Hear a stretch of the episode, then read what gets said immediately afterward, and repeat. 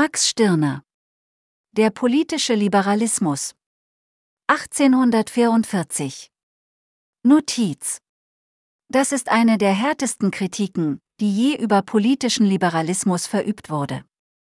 Natürlich sollte nicht alles, was Denkern und Unterstützern des Liberalismus zugeschrieben wird, als Schund angesehen werden, wie gerade in der giftigen Kritik von Stirner zu lesen.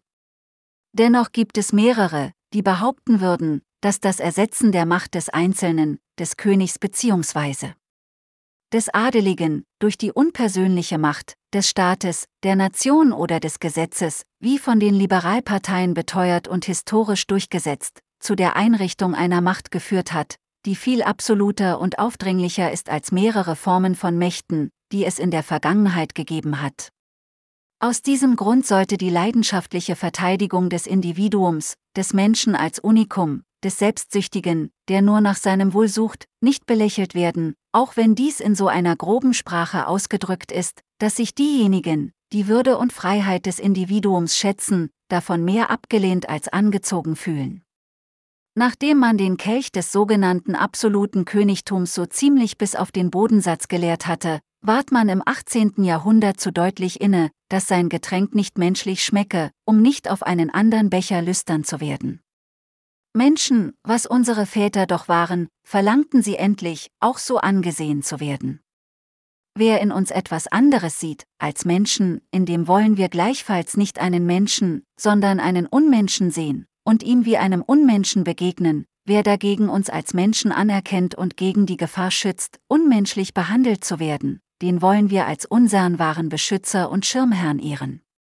Halten wir denn zusammen, und schützen wir einer im anderen den Menschen, dann finden wir in unserem Zusammenhalt den nötigen Schutz, und in uns, den Zusammenhaltenden, eine Gemeinschaft derer, die ihre Menschenwürde kennen und als Menschen zusammenhalten. Unser Zusammenhalt ist der Staat, wir Zusammenhaltenden sind die Nation. In unserem Zusammen als Nation oder Staat sind wir nur Menschen. Wie wir uns sonst als Einzelne benehmen, und welchen selbstsüchtigen Trieben wir da erliegen mögen, das gehört lediglich unserem Privatleben an, unser öffentliches oder Staatsleben ist ein rein menschliches. Was Unmenschliches oder Egoistisches an uns haftet, das ist zur Privatsache erniedrigt, und wir scheiden genau den Staat von der bürgerlichen Gesellschaft, in welcher der Egoismus sein Wesen treibt. Der wahre Mensch ist die Nation, der Einzelne aber stets ein Egoist.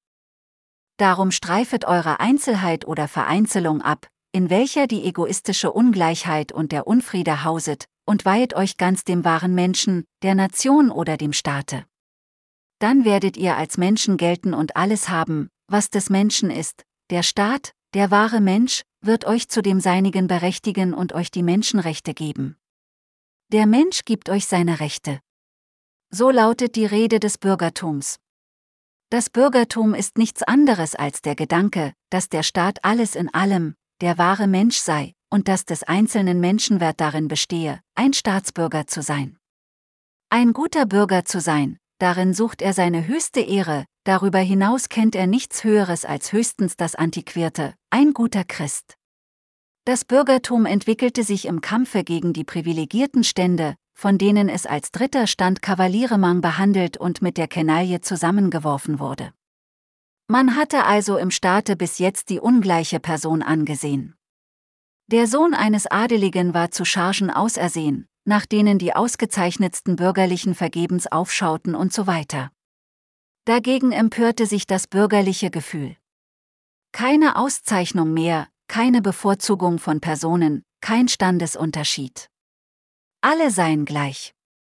Kein Sonderinteresse soll ferner verfolgt werden, sondern das allgemeine Interesse aller. Der Staat soll eine Gemeinschaft von freien und gleichen Menschen sein, und jeder sich dem Wohle des Ganzen widmen, in den Staat aufgehen, den Staat zu seinem Zweck und Ideal machen. Staat. Staat. So lautete der allgemeine Ruf, und fortan suchte man die rechte Staatsverfassung, die beste Konstitution, also den Staat in seiner besten Fassung. Der Gedanke des Staats zog in alle Herzen ein und weckte Begeisterung, ihm zu dienen, diesem weltlichen Gotte, das ward der neue Gottesdienst und Kultus. Die eigentlich politische Epoche war angebrochen. Dem Staate oder der Nation dienen, das Wort höchstes Ideal, Staatsinteresse, höchstes Interesse, Staatsdienst, wozu man keineswegs Beamter zu sein braucht, höchste Ehre. So waren denn die Sonder, Interessen und Persönlichkeiten verscheucht und die Aufopferung für den Staat zum Schibbolett geworden. Sich muss man aufgeben und nur dem Staate leben. Man muss uninteressiert handeln, muss nicht sich nützen wollen, sondern dem Staate. Dieser ist dadurch zur eigentlichen Person geworden, vor welcher die einzelne Persönlichkeit verschwindet, nicht ich lebe, sondern er lebet in mir. Darum war man gegen die frühere Selbstsucht gehalten, die Uneigennützigkeit und Unpersönlichkeit selber. Vor diesem Gotte, Staat, verschwand jeder Egoismus, und vor ihm waren alle gleich, sie waren ohne allen anderen Unterschied, Menschen, nichts als Menschen. An dem entzündlichen Stoffe des Eigentums entbrannte die Revolution. Die Regierung brauchte Geld. Jetzt musste sie den Satz, dass sie absolut, mithin Herrin alles Eigentums, alleinige Eigentümerin sei, bewähren, Sie musste ihr Geld, welches sich nur im Besitz, nicht im Eigentum der Untertanen befand, an sich nehmen. Stattdessen beruft sie Generalstände, um sich dies Geld bewilligen zu lassen. Die Furcht vor der letzten Konsequenz zerstörte die Illusion einer absoluten Regierung, wer sich etwas bewilligen lassen muss, der kann nicht für absolut angesehen werden. Die Untertanen erkannten, dass sie wirkliche Eigentümer seien, und dass es ihr Geld sei, welches man fordere. Die bisherigen Untertanen erlangten das Bewusstsein, dass sie Eigentümer seien. Mit wenig Worten schildert dies Belli. Wenn ihr nicht ohne meine Einstimmung über mein Eigentum verfügen könnt, wie viel weniger könnt ihr es über meine Person, über alles, was meine geistige und gesellschaftliche Stellung angeht. Alles das ist mein Eigentum, wie das Stück Land, das ich beackere. Und ich habe ein Recht, ein Interesse, die Gesetze selber zu machen. Baileys Worte klingen freilich so, als wäre nun jeder ein Eigentümer. Indes statt der Regierung, statt des Fürsten, ward jetzt Eigentümerin und Herrin, die Nation. Von nun an heißt das Ideal Volksfreiheit, ein freies Volk und so weiter. Schon am 8. Juli 1789 zerstörte die Erklärung des Bischofs von Autun und Barreres den Schein, als sei jeder, der Einzelne, von Bedeutung in der Gesetzgebung, sie zeigte die völlige Machtlosigkeit der Kommittenten. Die Majorität der Repräsentanten ist Herren geworden. Als am 9. Juli der Plan über Einteilung der Verfassungsarbeiten vorgetragen wird, bemerkt Mirabeau. Die Regierung habe nur Gewalt, kein Recht, nur im Volke sei die Quelle alles Rechts zu finden. Am 16. Juli ruft eben derselbe Mirabeau aus. Ist nicht das Volk die Quelle aller Gewalt? Also die Quelle alles Rechts und die Quelle aller Gewalt. Beiläufig gesagt, kommt hier der Inhalt des Rechts zum Vorschein. Es ist die Gewalt. Wer die Gewalt hat, der hat das Recht. Das Bürgertum ist der Erbe der privilegierten Stände. In der Tat gingen nur die Rechte der Barone, die als Usurpationen ihnen abgenommen wurden, auf das Bürgertum über. Denn das Bürgertum hieß nun die Nation. In die Hände der Nation wurden alle Vorrechte zurückgegeben. Dadurch hörten sie auf, Vorrechte zu sein, sie wurden Rechte. Die Nation fordert von nun an Zehnten, Frondienste, sie hat das Herrengericht geerbt, die Jagdgerechtigkeit, die Leibeigenen.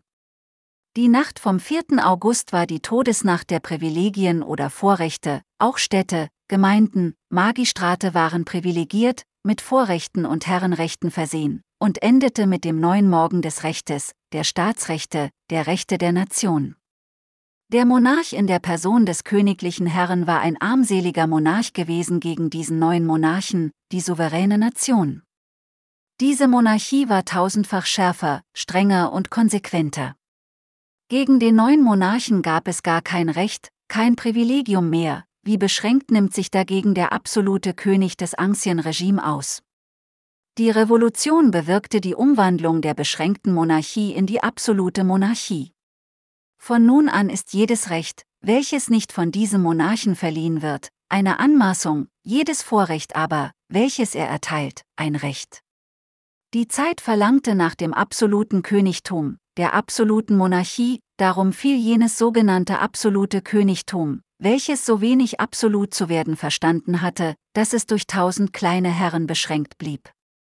Was Jahrtausende ersehnt und erstrebt wurde, nämlich jenen absoluten Herrn zu finden, neben dem keine anderen Herren und Herrchen mehr machtverkürzend beständen, das hat die Bourgeoisie hervorgebracht. Sie hat den Herrn offenbart, welcher allein Rechtstitel verleiht, und ohne dessen Gewährung nichts berechtigt ist. So wissen wir nun, dass ein Götze nichts in der Welt sei und dass kein ander Gott sei ohne der einige. Gegen das Recht kann man nicht mehr, wie gegen ein Recht, mit der Behauptung auftreten, es sei ein Unrecht. Man kann nur noch sagen, es sei Unsinn, eine Illusion. Nennte man Unrecht, so müsste man ein anderes Recht dagegen stellen und an diesem es messen. Verwirft man hingegen das Recht als solches, das Recht an und für sich, ganz und gar, so verwirft man auch den Begriff des Unrechts und löst den ganzen Rechtsbegriff, wozu der Unrechtsbegriff gehört, auf. Was heißt das, wir genießen alle Gleichheit der politischen Rechte? Nur dies, dass der Staat keine Rücksicht auf meine Person nehme, dass ich ihm, wie jeder andere, nur ein Mensch bin, ohne eine andere ihm imponierende Bedeutung zu haben. Ich imponiere ihm nicht als Adliger, Sohn eines Edelmannes, oder gar als Erbe eines Beamten, dessen Amt mir erblich zugehört, wie im Mittelalter die Grafschaften und so weiter. Und später unter dem absoluten Königtum, wo erbliche Ämter vorkommen. Nun hat der Staat eine unzählige Menge von Rechten zu vergeben. Z. B. Das Recht, ein Bataillon, eine Kompanie und so weiter zu führen, das Recht, an einer Universität zu lesen und so weiter. Er hat sie zu vergeben, weil sie die seinigen, das heißt Staatsrechte oder politische Rechte sind. Dabei ist's ihm gleich, an wen er sie erteilt, wenn der Empfänger nur die Pflichten erfüllt, welche aus den überlassenen Rechten entspringen. Wir sind ihm alle recht und, gleich, einer nicht mehr und nicht weniger wert, als der andere. Wer den Armeebefehl empfängt, das gilt mir gleich, spricht der souveräne Staat, vorausgesetzt, dass der Belehnte die Sache gehörig versteht. Gleichheit der politischen Rechte hat so nach den Sinn, dass jeder jedes Recht, welches der Staat zu vergeben hat, erwerben darf, wenn er nur die daran geknüpften Bedingungen erfüllt, Bedingungen, welche nur in der Natur des jedesmaligen Rechtes, nicht in einer Vorliebe für die Person, persona grata, gesucht werden sollen. Die Natur des Rechtes, Offizier zu werden, bringt es zum Beispiel mit sich, dass man gesunde Glieder und ein angemessenes Maß von Kenntnissen besitze, aber sie hat nicht adlige Geburt zur Bedingung, könnte hingegen selbst der verdienteste Bürgerliche jene Charge nicht erreichen, so fände eine Ungleichheit der politischen Rechte statt. Unter den heutigen Staaten hat der eine mehr, der andere weniger jenen Gleichheitsgrundsatz durchgeführt. Die Ständemonarchie, so will ich das absolute Königtum, die Zeit der Könige vor der Revolution, nennen, erhielt den Einzelnen in Abhängigkeit von lauter kleinen Monarchien. Dies waren Genossenschaften, Gesellschaften, wie die Zünfte, der Adelstand, Priesterstand, Bürgerstand, Städte, Gemeinden und so weiter. Überall musste der Einzelne sich zuerst als ein Glied dieser kleinen Gesellschaft ansehen und dem Geiste derselben, dem Esprit de Corps, als seine Monarchen unbedingten Gehorsam leisten. Mehr als der einzelne Adlige zum Beispiel sich selbst, muss ihm seine Familie, die Ehre seines Stammes, gelten. Nur mittels seiner Korporation, seines Standes, bezog sich der Einzelne auf die größere Korporation, den Staat, wie im Katholizismus der Einzelne erst durch den Priester sich mit Gott vermittelt. Ihm machte nun der dritte Stand, indem er den Mut bewies, sich als Stand zu negieren, ein Ende. Er entschloss sich, nicht mehr ein Stand neben anderen Ständen zu sein und zu heißen, sondern zur Nation sich zu verklären und verallgemeinern. Dadurch erschuf er eine viel vollkommnere und absolutere Monarchie, und das ganze vorher herrschende Prinzip der Stände, das Prinzip der kleinen Monarchien innerhalb der großen, ging zugrunde. Man kann aber nicht sagen, die Revolution habe den beiden ersten privilegierten Ständen gegolten, sondern sie galt den kleinen ständischen Monarchien überhaupt. Waren aber die Stände und ihre Zwingherrschaft gebrochen, auch der König war ja nur ein Ständekönig, kein Bürgerkönig, so blieben die aus der Standesungleichheit befreiten Individuen übrig. Sollten sie nun wirklich ohne Stand und aus Rand und Band sein, durch keinen Stand, Status, mehr gebunden ohne allgemeines Band? Nein, es hatte ja nur deshalb der dritte Stand sich zur Nation erklärt, um nicht ein Stand neben anderen Ständen zu bleiben, sondern der einzige Stand zu werden. Dieser einzige Stand ist die Nation, der Staat, Status. Was war nun aus dem Einzelnen geworden? Ein politischer Protestant, denn er war mit seinem Gotte, dem Staate, in unmittelbaren Konnex getreten. Er war nicht mehr als Adliger in der Noblessenmonarchie, als Handwerker in der Zunftmonarchie, sondern er wie alle erkannten und bekannten nur einen Herrn, den Staat, als dessen Diener sie sämtlich den gleichen Ehrentitel Bürger erhielten. Die Bourgeoisie ist der Adel des Verdienstes, dem Verdienste seine Kronen, ihr Wahlspruch. Sie kämpfte gegen den faulen Adel, denn nach ihr, dem fleißigen, durch Fleiß und Verdienst erworbenen Adel, ist nicht der Geborene frei, aber auch nicht ich bin frei, sondern der Verdienstvolle, der redliche Diener, seines Königs, des Staates, des Volkes in den konstitutionellen Staaten. Durch Dienen erwirbt man Freiheit, das heißt erwirbt sich Verdienste und diente man auch dem Mammon. Verdient machen muss man sich um den Staat, das heißt um das Prinzip des Staates, um den sittlichen Geist desselben. Wer diesem Geiste des Staates dient, der ist, er lebe, welchem rechtlichen Erwerbszweige er wolle, ein guter Bürger. In ihren Augen treiben die Neuerer eine brotlose Kunst. Nur der Krämer ist praktisch, und Krämergeist ist so gut der, der nach Beamtenstellen jagt, als der, welcher im Handel sein Schäffchen zu scheren oder sonst wie sich und andern nützlich zu werden sucht. Gelten aber die Verdienstvollen als die Freien, denn was fehlt dem behaglichen Bürger, dem treuen Beamten an derjenigen Freiheit, nach der sein Herz verlangt, so sind die Diener die Freien. Der gehorsame Diener ist der freie Mensch. Welch eine Härte der Widersinnigkeit. Dennoch ist dies der Sinn der Bourgeoisie, und ihr Dichter Goethe, wie ihr Philosoph Hegel haben die Abhängigkeit des Subjekts vom Objekt, den Gehorsam gegen die objektive Welt und so weiter zu verherrlichen gewusst. Wer nur der Sache dient, sich ihr ganz hingibt, der hat die wahre Freiheit. Und die Sache war bei den Denkenden die Vernunft, sie, die gleich Staat und Kirche, allgemeine Gesetze gibt und durch den Gedanken der Menschheit den einzelnen Menschen in Bande schlägt. Sie bestimmt, was wahr sei, wonach man sich dann zu richten hat. Keine vernünftigeren Leute als die redlichen Diener, die zunächst als Diener des Staates gute Bürger genannt werden. Sei du steinreich oder blutarm, das überlässt der Staat des Bürgertums deinem Belieben, habe aber nur eine gute Gesinnung. Sie verlangt er von dir und hält es für seine dringendste Aufgabe, dieselbe bei allen herzustellen. Darum wird er vor bösen Einflüsterungen dich bewahren, indem er die Übelgesinnten im Zaume hält und ihre aufregenden Reden unter Zensurstrichen oder Pressstrafen und hinter Kerkermauern verstummen lässt, und wird andererseits Leute von guter Gesinnung zu Zensoren bestellen und auf alle Weise von Wohlgesinnten und Wohlmeinenden einen moralischen Einfluss auf dich ausüben lassen. Hat er dich gegen die bösen Einflüsterungen taub gemacht, so öffnet er dir umso emsiger die Ohren wieder für die guten Einflüsterungen. Mit der Zeit der Bourgeoisie beginnt die des Liberalismus. Man will überall das Vernünftige, das Zeitgemäße und so weiter hergestellt sehen. Folgende Definition des Liberalismus, die ihm zu Ehren gesagt sein soll, bezeichnet ihn vollständig. Der Liberalismus ist nichts anderes, als die Vernunfterkenntnis angewandt auf unsere bestehenden Verhältnisse.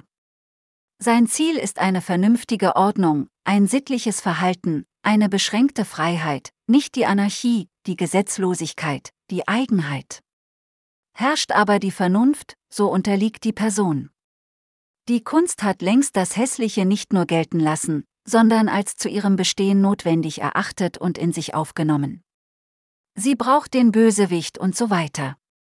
Auch im religiösen Gebiete gehen die extremsten Liberalen so weit, dass sie den religiösesten Menschen für einen Staatsbürger angesehen wissen wollen, das heißt den religiösen Bösewicht, sie wollen nichts mehr von Ketzergerichten wissen.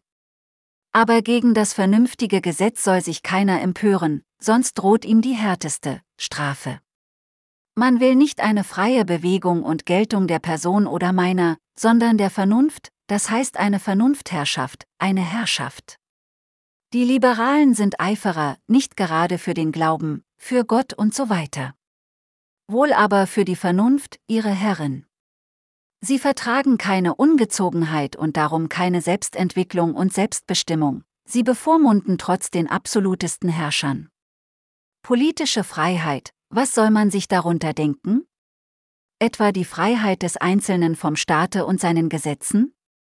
Nein, im Gegenteil die Gebundenheit des Einzelnen im Staate und an die Staatsgesetze.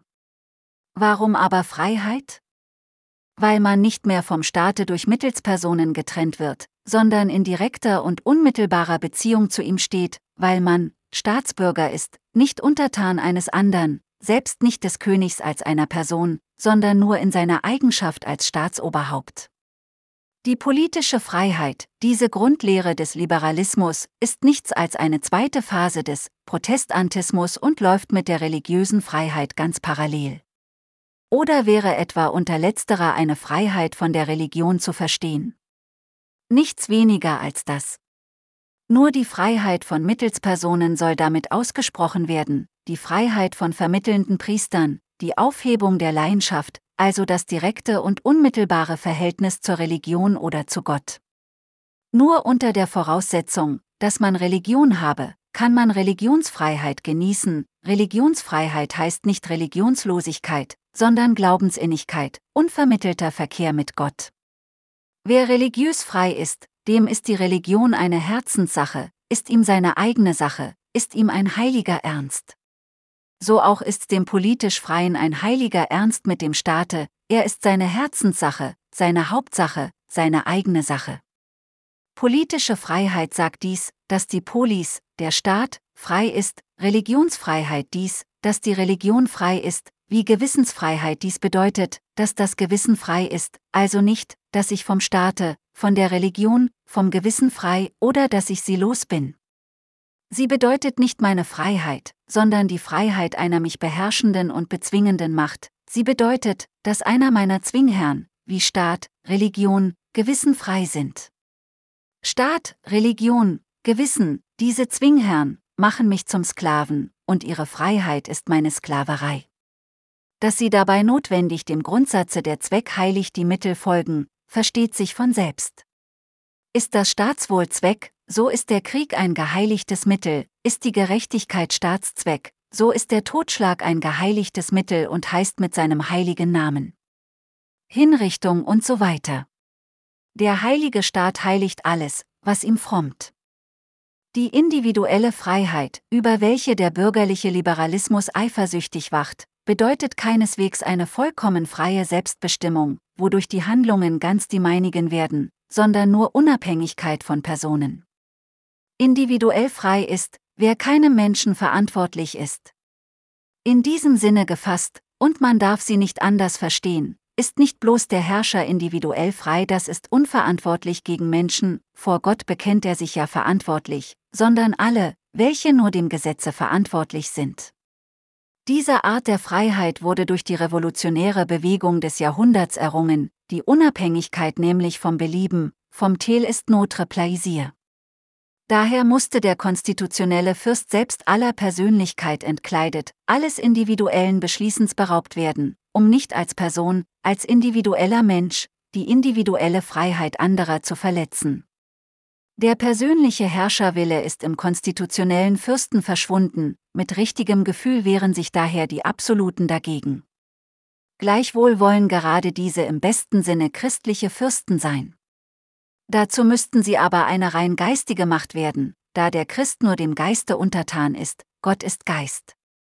Konsequent stellt die rein geistige Macht nur der konstitutionelle Fürst dar, er, der ohne alle persönliche Bedeutung in dem Grade vergeistigt dasteht, dass er für einen vollkommenen unheimlichen Geist gelten kann, für eine Idee. Der konstitutionelle König ist der wahrhaft christliche König, die echte Konsequenz des christlichen Prinzips. In der konstitutionellen Monarchie hat die individuelle Herrschaft, die H.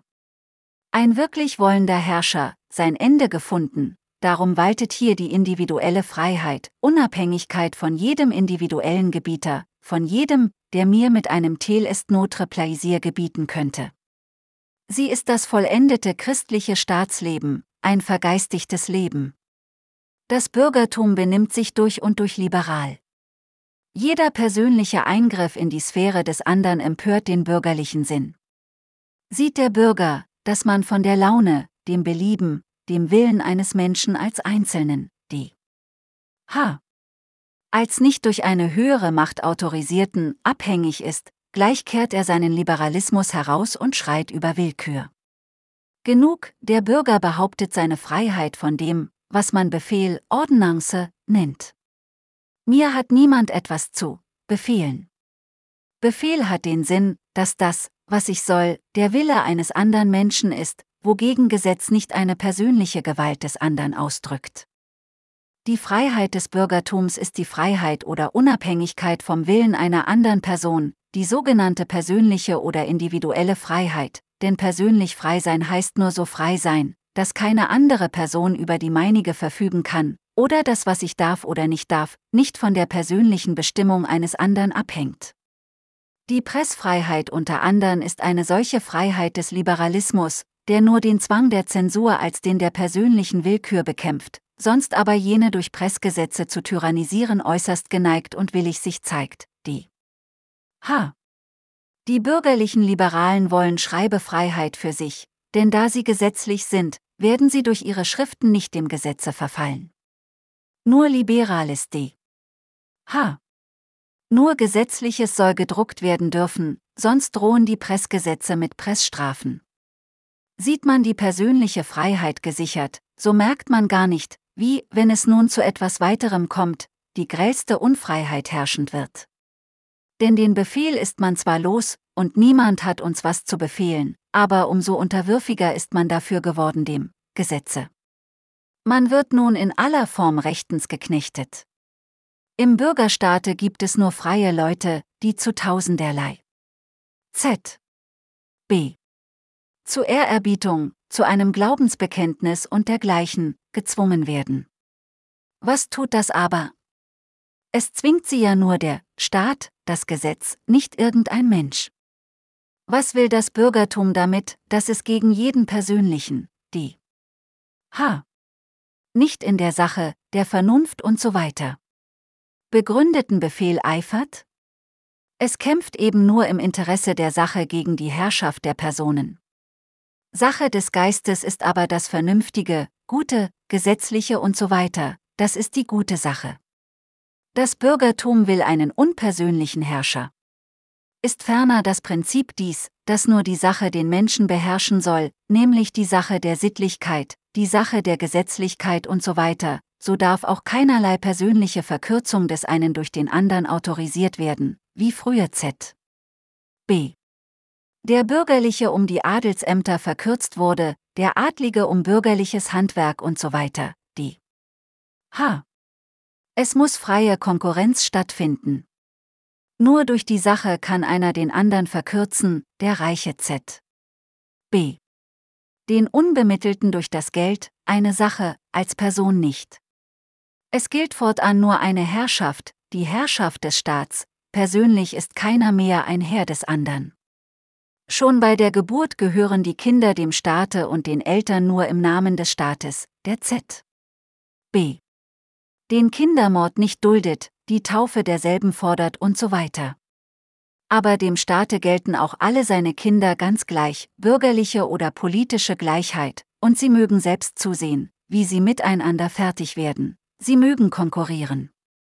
Freie Konkurrenz bedeutet nichts anderes, als dass jeder gegen den anderen auftreten, sich geltend machen, kämpfen kann. Dagegen sperrte sich natürlich die feudale Partei, da ihre Existenz vom Nichtkonkurrieren abhängt. Die Kämpfe in der Restaurationszeit Frankreichs hatten keinen anderen Inhalt, als den, dass die Bourgeoisie nach freier Konkurrenz rang und die Feudalen die Zünftigkeit zurückzubringen suchten. Nun, die freie Konkurrenz hat gesiegt und musste gegen die Zünftigkeit siegen. Verlief sich die Revolution in eine Reaktion, so kam dadurch nur zutage, was die Revolution eigentlich war. Denn jedes Streben gelangt dann in die Reaktion, wenn es zur Besinnung kommt, und stürmt nur so lange in die ursprüngliche Aktion vorwärts, als es ein Rausch, eine Unbesonnenheit ist.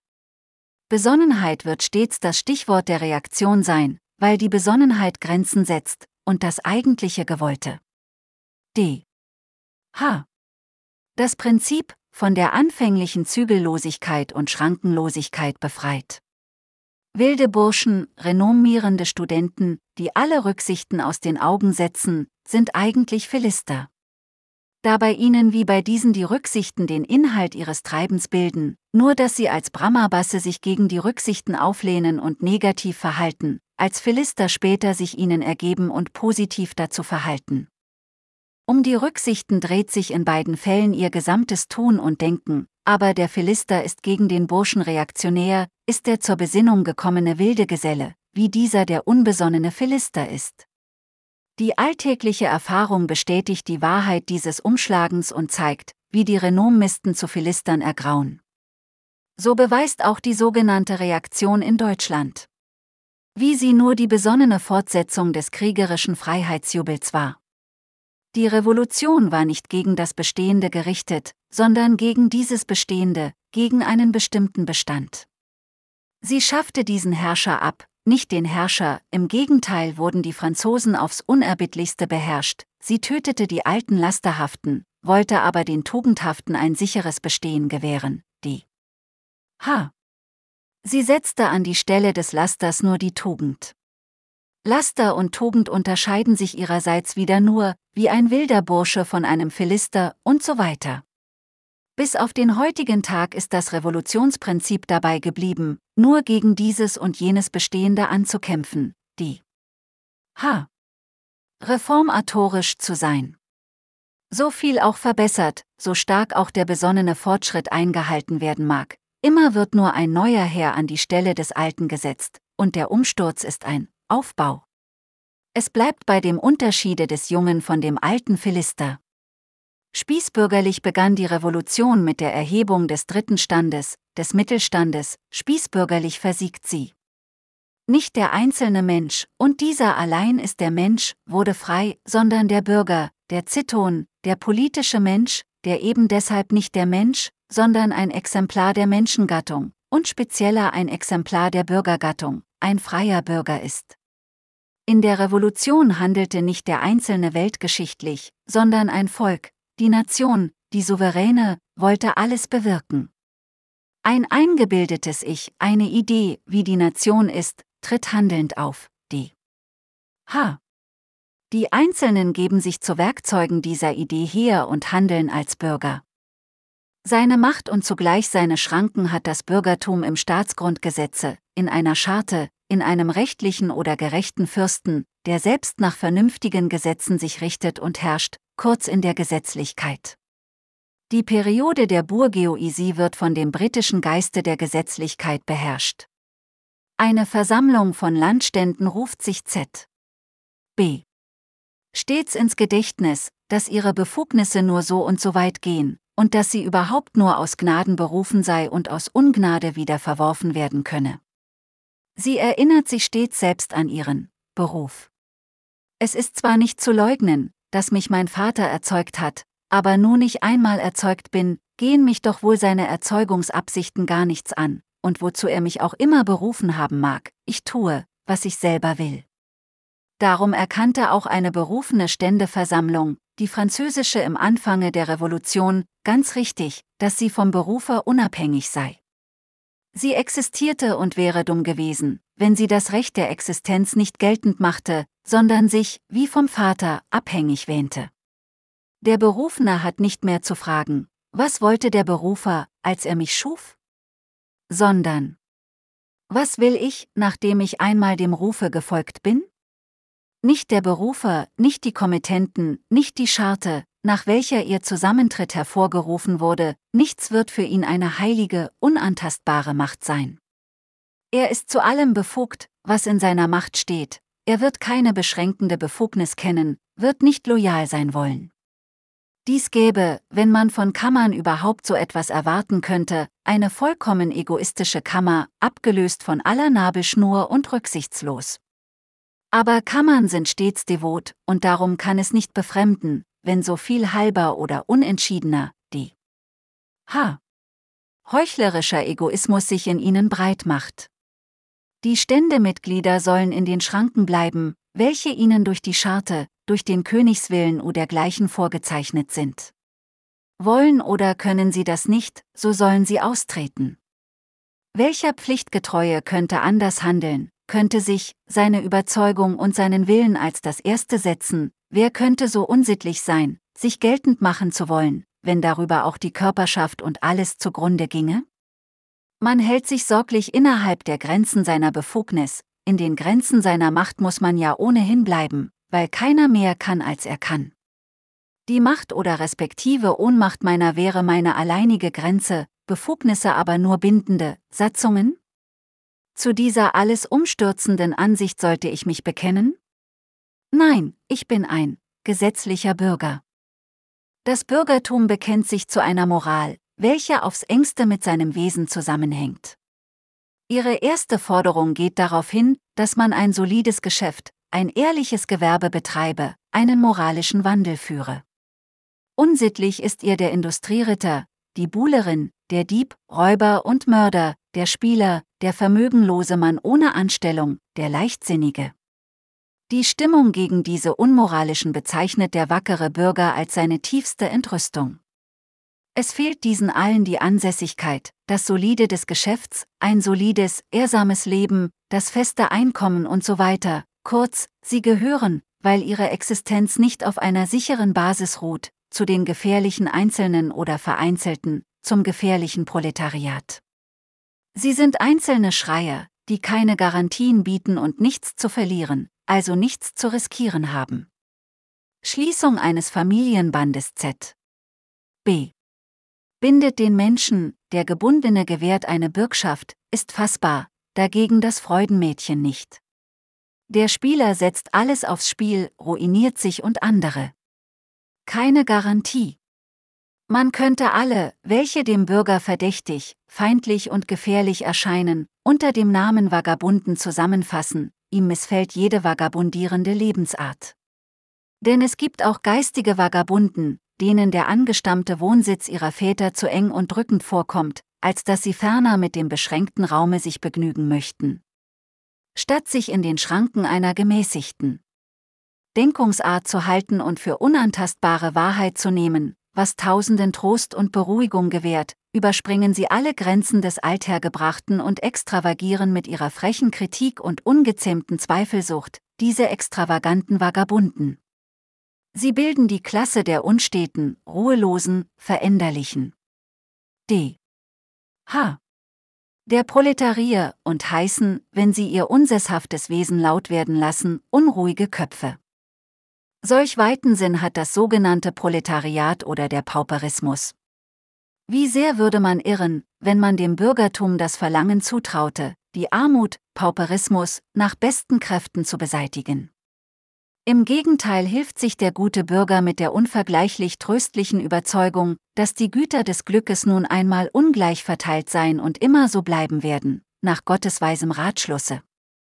Die Armut, welche ihn auf allen Gassen umgibt, stört den wahren Bürger nicht weiter, als dass er höchstens sich mit ihr durch ein hingeworfenes Almosen abfindet oder einem ehrlichen und brauchbaren Burschen Arbeit und Nahrung verschafft. Desto mehr aber fühlt er seinen ruhigen Genuss getrübt durch die neuerungssüchtige und unzufriedene Armut, durch jene Armen, welche sich nicht mehr stille verhalten und dulden, sondern zu extravagieren anfangen und unruhig werden. Sperrt den Vagabunden ein, steckt den Unruhestifter ins dunkelste Verlies. Er will im Staate Missvergnügen erregen und gegen bestehende Verordnungen aufreizen, steinichet, steinichet ihn.